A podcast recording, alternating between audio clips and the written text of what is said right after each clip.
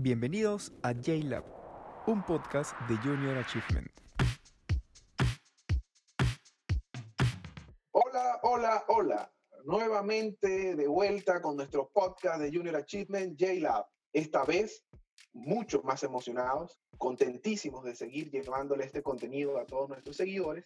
Y en esta oportunidad tenemos a un invitado internacional. Pero antes de eso, quiero presentarles a mi compañero de este podcast, José Carlos Escobar. José Carlos, ¿qué tal? Buenos días, buenas tardes, buenas noches. Muchas gracias, Juan, por la presentación. A la hora que nos vayan a estar escuchando, pues siempre hay que compartir esa energía y sobre todo por el invitado que tenemos el día de hoy, ¿no? Por este impacto que ha tenido en nuestras vidas y sobre todo de manera interna en Junior Achievement. Así es, así es. Y bueno, él viene de Chile, es este asesor eh, de la Universidad de Chile y eh, les voy a contar una historia acerca de nuestro invitado, una anécdota. de ¿Por qué nosotros hemos traído a este invitado y cuál es el impacto que ha tenido en este caso en Junior H? Yo conocí a este invitado particularmente en una situación un poco, digamos, ¿no? Este, estábamos como entre la espada y la pared porque cuando eh, íbamos a comenzar a digitalizar nuestros programas en, Junior Achievement, que era un reto, porque como, como, las personas que nos conocen o saben, los programas de Junior Achievement, los programas educativos, están básicamente estructurados para hacer de forma presencial. Y pues nosotros no escapamos de, de, toda esta dinámica y este miedo de que todo el mundo tenía. Y, y ahora, ¿cómo hacemos para, digital, para digitalizar perdón, estos programas? Eh, y pues eh, sentía que lo que estábamos haciendo en principio, eh, algo, en algo estábamos fallando y, tenía ese miedo hasta que en una madrugada uno de nuestros compañeros, Piero Rentería, este, el coordinador de comunicaciones de Junior Achievement, que también es vital en este podcast, este, envía una madrugada una entrevista escrita. Eh, yo por cosas de la vida, normalmente esa hora debería estar durmiendo, pero eh, cuando vi el mensaje, leo la entrevista y, y esa entrevista hizo un clic en, en, mi cabeza en ese momento. Eh, definitivamente lo que llegó a ser como ese punto de inflexión en decir, sabes, lo que estamos haciendo, íbamos a fracasar con lo que estábamos haciendo, eh, porque allí pude leer y entender y realmente poder llevar a ser lo que nos iba a llegar al éxito. Esa entrevista que yo leí era nada más y nada menos a Cristian Celedón, a quien le damos un fuerte aplauso, perdón, que hoy tenemos acá, Cristian. Hola Juan, hola José Carlos, espero que estén todo bien allá en Lima. Yo los saludo aquí desde Santiago. Bueno, como todos estamos en cuarentena, eh, aquí todos con los cuidados de salud por el tema del COVID, eh, trabajando desde la casa ya llevamos varios meses, así que ha sido un contexto bien complejo, pero como tú bien dices, Juan, ha sido también un, entorno mucho de aprendizaje y de poder innovar en temas educativos. Ha sido, eh, si uno mira el vaso medio lleno, ha sido una oportunidad gigante para poder innovar, eh, buscar nuevas formas de hacer las cosas, ser creativo, cosas que muchas veces hablamos, después vamos a hablar más adelante, pero cuando ustedes hablan del emprendimiento y trabajan con innovación con estudiantes, uno mucho habla que en la crisis eh, la creatividad surge y, en esta crisis y en educación no ha sido fácil, pero han salido un montón de ideas y creatividad que a mí me tiene, me tiene sorprendido. Así que gracias y espero que sea una muy buena conversación. Yo estoy muy entusiasmado. A ver, creo que pues el, el hecho de que estés en Chile, creo que lo primero que deberíamos hacer es conocer un poco más a Cristian para los que no lo conocen y, cuéntanos pues tu historia en, en, en, educación. Sí, bueno, tenemos que retroceder ahí algunos años. Eh, yo no soy, no soy tan viejo, pero sí hay que retroceder algunos años. Eh, porque yo trabajaba en un área diferente antes. Yo trabajaba en consultoría, porque yo soy psicólogo. Trabaja más, más que nada en consultorías, a empresas, eh, temas de recursos humanos. Trabajaba, trabajé un par de años en eso, cuando eh, una organización me invita a, a, trabajar en un proyecto de emprendimiento juvenil. Eh, y esto es 2010 más o menos. Y me invitan, dicen, Cristian, tenemos un proyecto, ¿te parece participar? Y yo creo una, una agencia, una, una, pequeña consultora, eh, pensando en tomar este proyecto y me embarco en trabajar con estudiantes de sectores vulnerables, temas de emprendimiento. Eh, sin saber que se va a ser el primer paso a ya dedicarme netamente a educación y bueno, a ustedes también les pasará, me enamoré de, ese trabajo, eh, trabajar con estudiantes que los primeros días te decían, no hay caso con nuestra vida, no tenemos, no tenemos opciones, y después tú los ves años después haciendo cosas, yendo a la universidad, eh, rompiendo todos los paradigmas. Eh, entonces, fueron unos años de trabajo donde yo realmente me enamoré, eh, dejé mi trabajo en consultoría para empresas, que todos sabemos que es difícil, una decisión difícil, pero lo dejé y de ahí creé mi propia empresa, trabajo asesorando el tema de educación, Así que ha sido una aventura bien entretenida, bien, bien movida. Me ha tocado ver muchas realidades, he viajado a muchos países a ver cómo, cómo funciona la educación y también he descubierto los desafíos que tiene la educación en Latinoamérica, que seguramente lo vamos a ir conversando. ¿Por qué no ha costado tanto adaptarnos en Latinoamérica a la situación del COVID? ¿Por qué nuestros sistemas parecen tan rígidos? Porque se veía venir que iban a pasar algunas cosas complicadas y quería de alguna manera aportar a, dar algunas recomendaciones sin saber que iba a tener tanto impacto. Cristian, has mencionado, pues, obvio, muchísimas, muchísimas cosas, eh, de las cuales también nosotros vamos a estar tocando el día de hoy. Pero aquí, pues, la esencia, una, una de las partes de las esencias de JLab es ir a la vena, ¿no? Hacia donde frente está ahí, digamos, lo conciso, la pregunta. Así que te hago la siguiente pregunta, Cristian. ¿Por qué la digitalización de la educación ha costado tanto eh, en América Latina, ¿no? ¿Por qué a diferencia de lo mejor otros países, tú que has visto todas estas perspectivas, ¿por dónde crees que va a lo mejor esta adaptación hacia la digitalización o el que nos haya costado tanto a nivel educativo? Es súper difícil la comparación eh, con otros países que tienen sistemas educativos mucho más avanzados. De repente nos pasa que cometemos el error de hacer estas comparaciones que son, valga la redundancia, incomparables. A mí me tocó vivir, como te, les comentaba, dos años en el Reino Unido, donde tuve la oportunidad de visitar también diferentes países. Llevo más de cinco, más de 34 a 5 años trabajando de la mano con una universidad finlandesa, donde he tenido la oportunidad de viajar cuatro o cinco veces a Finlandia. Y claro, uno dice, increíble, estos modelos funcionan increíble, cómo pueden resistir también, por ejemplo, estos embates de, de crisis. Por ejemplo, para darle un ejemplo, en Chile, en Chile siempre se hablaba que era uno de los países con mayor conectividad en Latinoamérica. Y cuando llegó esta crisis, todos estábamos un poco tranquilos porque decíamos, todos tienen internet, o sea, no hay nadie que no tenga internet.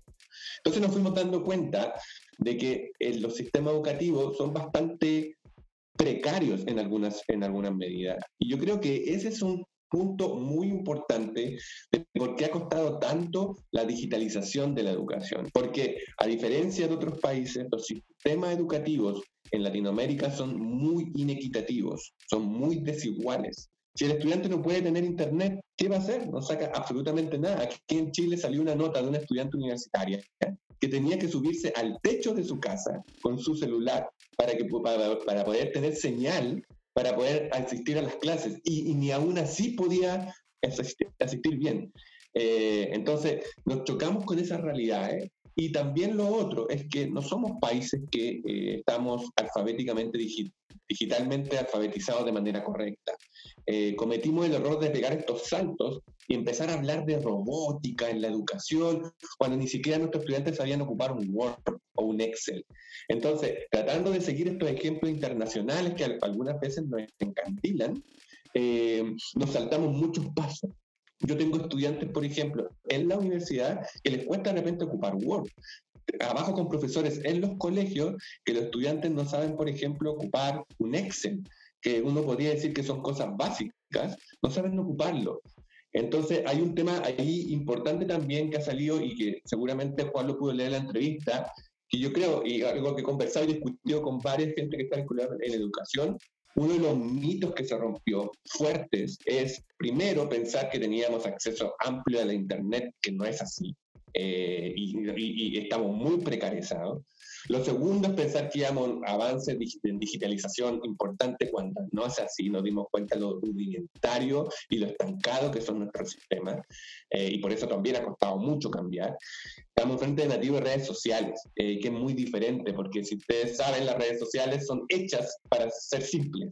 Entonces, eh, hay un montón de cosas, esto es multifactorial, pero eh, no es solamente una cosa de un solo tema, pero sí hay un montón de cosas que tenemos en, que considerar para entender por qué en Latinoamérica ha sido tan difícil el tema de la digitalización. Pero yo creo que uno de los partes, las partes críticas es la alta inequidad que existe en nuestro sistema. Porque con las mismas soluciones que se han hecho, si hubiese mayor equidad, eh, no, no veríamos lo que estamos viendo eh, y en Perú, por ejemplo, que existe el tema de la educación rural, más complejo aún. O sea, tenemos son, eh, ustedes tienen zonas que definitivamente hablar de Internet es, es absurdo y por eso ustedes tienen un, un, proyecto muy interesante que es el TV Educa, donde, donde se trabaja a través de la televisión y la radio, que yo encuentro un, un proyecto muy, muy, muy interesante. De hecho, Cristian, y solo como comentario, me has hecho recordar que hace algunos años estaba en una entrevista y escuché justo lo, que menciona, ¿no? En parte, eh, de que somos nativos digitales,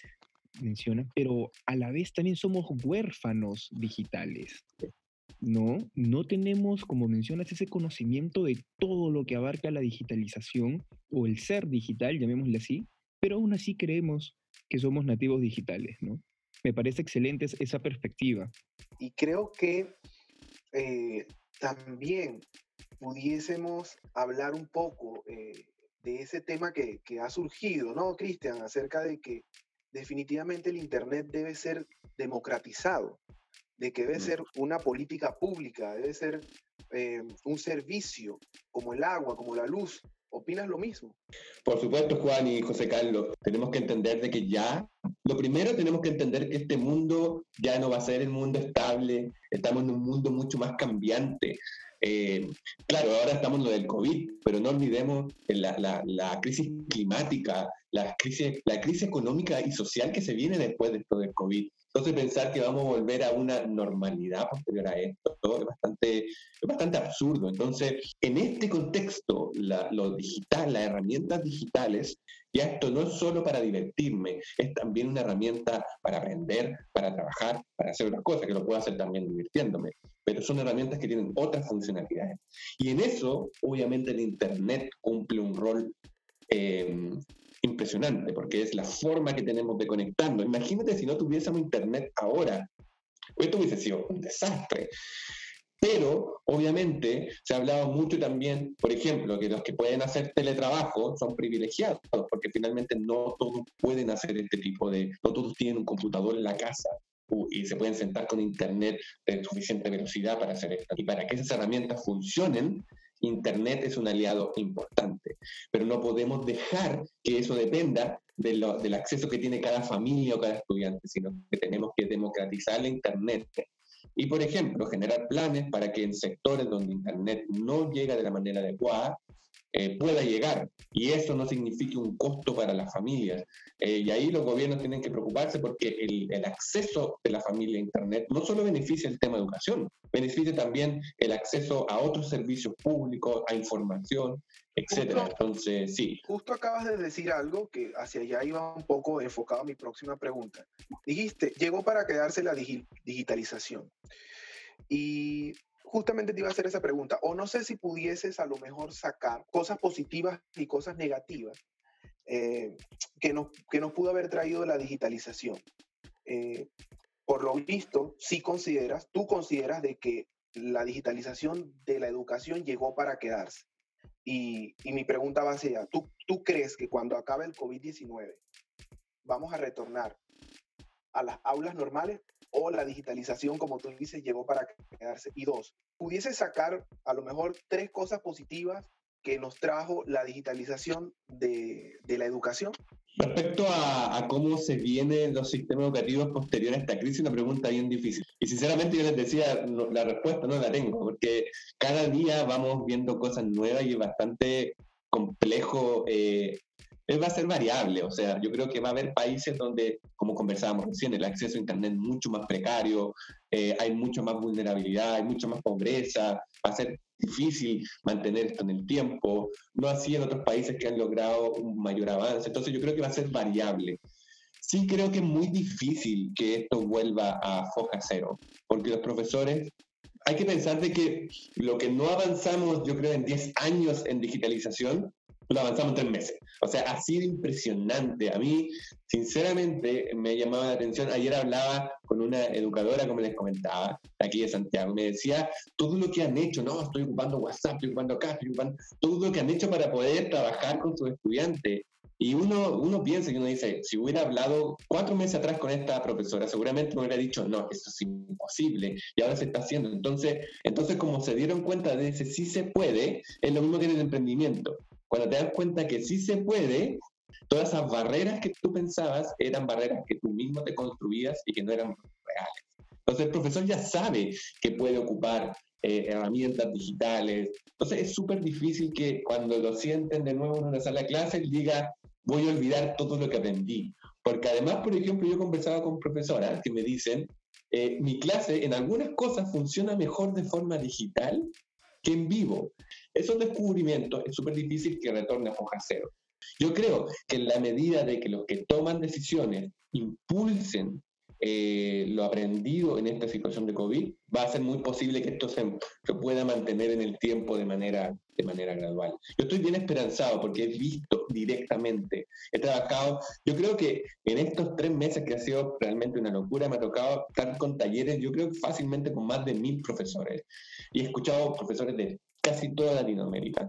Y, todo ese nivel de entusiasmo por la docencia, yo no la veía hace mucho tiempo. Entonces, aunque es difícil, estás muy entusiasmado. Entonces, yo creo, eh, creo que es muy difícil de parte de los docentes que esto quede así en cero, porque finalmente es más flexible. Entonces, por ejemplo, nos dimos cuenta que no es necesario pasar todos los contenidos, que nos podemos flexibilizar, que la metodología puede ser flexible, que nosotros somos capaces de guiar un proceso, pero que el estudiante sea el que guía sus tiempos. Entonces, finalmente nos dimos cuenta, por ejemplo, que no es tan necesario ser tan rígido en educación y que la educación puede ser flexible, puede ser diferenciada y adaptarse a las diferentes realidades que existen. Y eso nos, nos ha enseñado no creo, mucho antes, nos ha enseñado la situación de ahora, que tenemos que hacerlo de esta manera y no nos queda otra opción y nos ha demostrado que sí podemos flexibilizar. Y eso es debido no tanto los tomadores de decisiones, porque si algo nos hemos dado cuenta en esta crisis es que los tomadores de decisiones en Latinoamérica han fallado de una manera impresionante,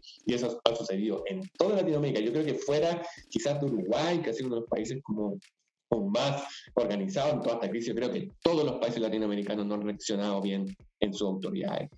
Y han sido los profesores desde el aula los que han tenido que buscar alternativas. Entonces, la, yo creo que uno de los aspectos positivos va a ser que los profesores va a ser muy difícil que retornen a una foja, a foja, foja cero.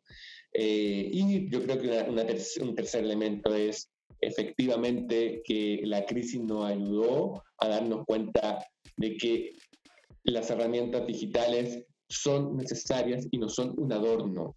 Em, cuando, se trabaja, cuando se trabaja mucho el tema de alfabetización digital y ese tipo de cosas, siempre se ve como un agregado al proceso educativo. Eh, y ahora nos dimos cuenta que no son un agregado, son un elemento crítico que tenemos requerir, porque el contexto actual en que estamos, la realidad del mundo ahora es un mundo digital, es un mundo conectado. Eh, y que no podemos seguir educando a nuestros estudiantes como si estuviésemos 100 años atrás.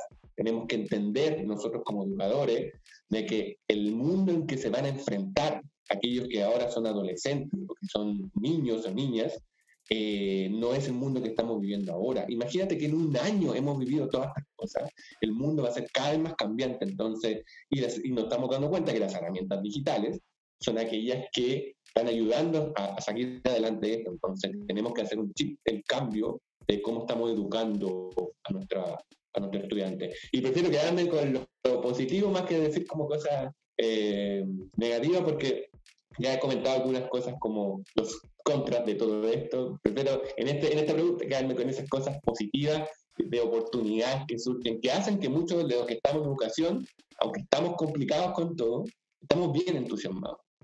Cristian, y yendo ya quizá como para, lamentablemente, como se dice, para la penúltima pregunta, ya estamos ahorita pues a vísperas también de entrar a, la, a finalizar la mitad del año.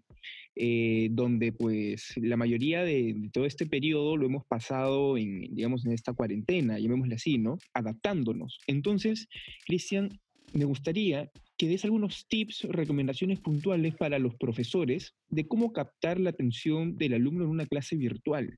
¿no? Llámese así de que ahora se empieza a capacitar a muchos profesores en metodologías eh, de enseñanzas para aulas virtuales, ¿no? ¿Cuáles serían tus tips para estos profesores? Bueno, puedo comenzar de lo más general a lo más específico. Eh, un aspecto importante que los profesores y profesoras tienen que tener en cuenta es que eh, uno de los errores que se ha cometido, y un poco lo que conversaba Juan en la introducción, eh, y yo traté de plantear en las entrevistas que me han intentado de plantear en las entrevistas que me han hecho, es que si tú tratas, estamos en una situación de anormalidad, y si tú tratas de solucionar o enfrentar esa situación de anormalidad con las herramientas que te funcionaban en la normalidad, estás cometiendo un error. Y por eso hemos visto tantas fallas de que lo que se hace es tratar de lo que yo hacía de manera presencial, tratar de llevarlo a la fuerza en, una, en, un, en un formato digital. Y eso no funciona porque el formato digital tiene otras características y otras lógicas de funcionamiento. Y por eso hemos visto tantas veces que fallan estos procesos. Lo primero, eh, la eh, primera recomendación que yo le puedo hacer al profesor es que cuando él planifica eh, en una sala de clase. Es diferente cuando él planifica en un entorno virtual.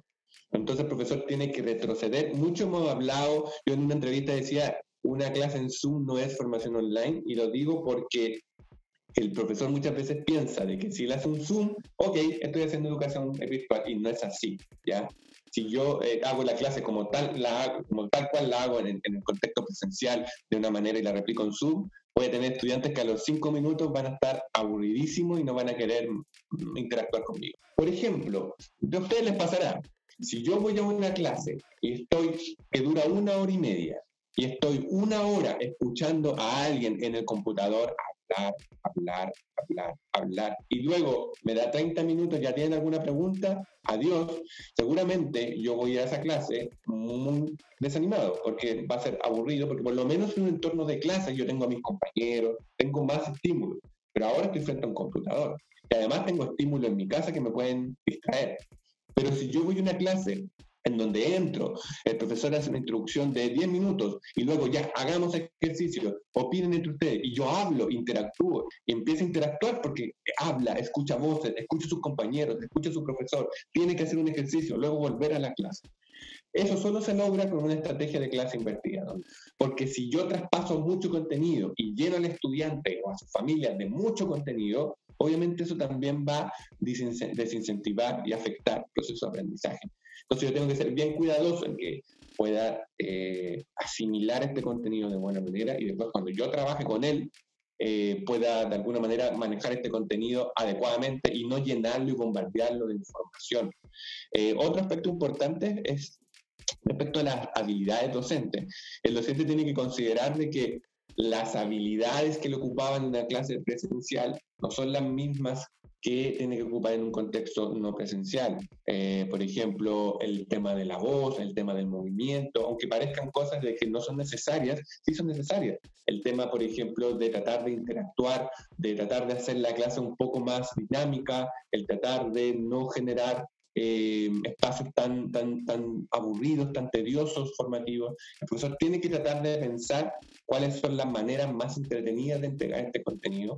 Y lo otro importante, y un consejo que yo he dado a varios profesores y profesoras, y a, aquellos que hacen proyectos también, eh, las clases deben ser breves. Ya en, en, formación virtual, por lo general, tú no tienes clases de dos horas, de una hora y media, la idea es que sean breves, cápsulas breves. Por ejemplo, los que he tenido la oportunidad de conversar con personas que trabajan en proyectos educativos.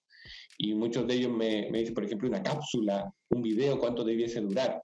No debiese durar más allá de 20 minutos, 15 minutos. Debería ser bastante bastante breve.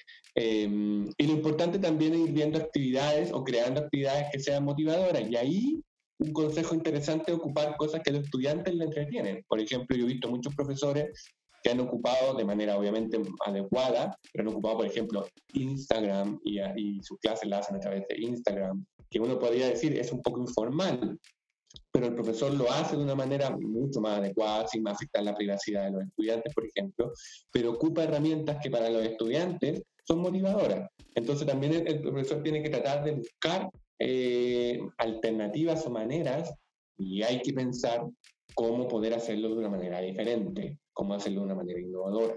Ya no podemos pensar de que vamos a solucionar las cosas con la misma forma tradicional que teníamos de hacerla en el pasado.